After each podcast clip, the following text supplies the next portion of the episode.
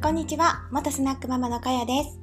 恋愛講座始めますということで、早速始めていきたいと思います。今回はですね、恋愛講座ではなく雑談として、え、気分がね、乗らない時は、えー、何をしたらいいかっていうことについてお話ししていこうと思います。あれこれたくさんあるんですが、とりあえず3つに絞ってお話ししていきたいと思います。結論から言うとですね、え自分を、なんて言うんですかね、自分の外見を整えるってことですね。一つ目。で、二つ目が散歩をする。はい。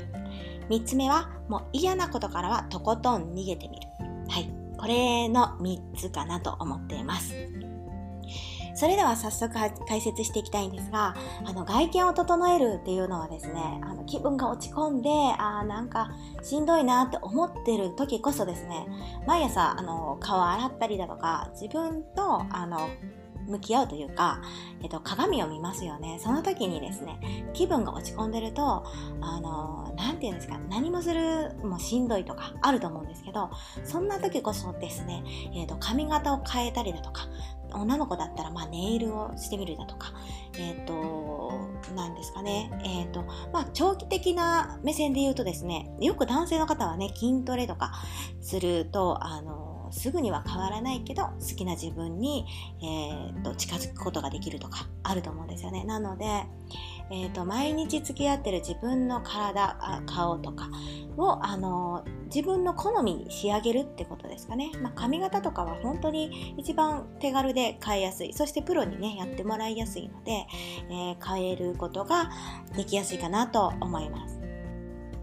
そしてですね気分が落ち込んでる時散歩するのは本当いいですね。本当はねあの私もウォーキングしてるんですけどあのちょっとしんどいなと思った時はもう歩くペースをですね、えーと、ちょっと落としてですねもう本当に散歩にしてしまうんですね。そしていつもならあのガチガチのねマインド系のラジオを聴いたりだとか YouTube を聴いたりとかして遊ぶ遊ぶというかあの話話な話を聞きながらウォーキングするんですけどあちょっと疲れてるな脳がっていう感じの時はですね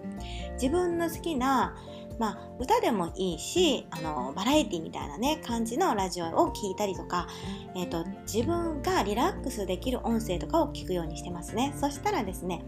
あちょっと最近頑張りすぎてたんだなとかちょっと思うことがあります。割とね頑張りすぎてるとちょっとね風壁にぶち当たりだったりだとかあれなんかやってるのにそんなに精が出ないなとかちょっと落ち込む時があるんですね。なのでもうぜひね、えー、あまり頑張りすぎないでですね息抜きをするっていうのもあのたまにはね必要かなと思います。そして3つ目えー、嫌なことからはとことん逃げるって言ったんですけどまああの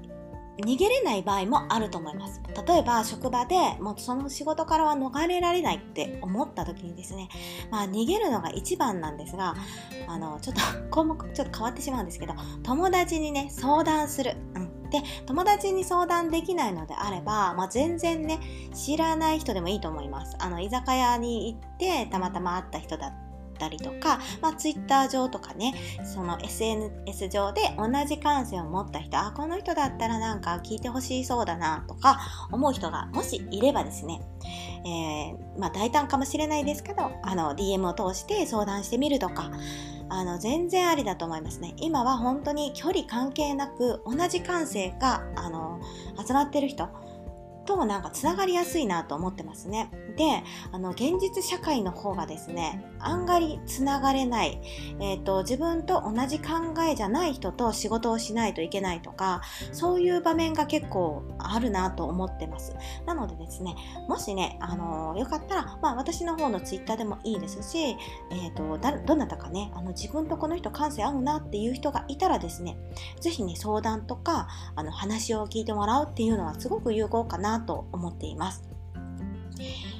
えー、今回はですね、自分の気分が落ち込んだ時に対処したいあの3つのことということで、まあ、外見、自分好みの外見にしてみる、そして散歩をしてみる、そして嫌なことからは逃げる。まあ逃げることができなければ友達に相談とか、あの、感性がね、似てる人に相談してみるっていうことをがいいのかなと思ってお話ししてみました。えー、それではね、今回はこれで終わりたいと思います。バイバイ。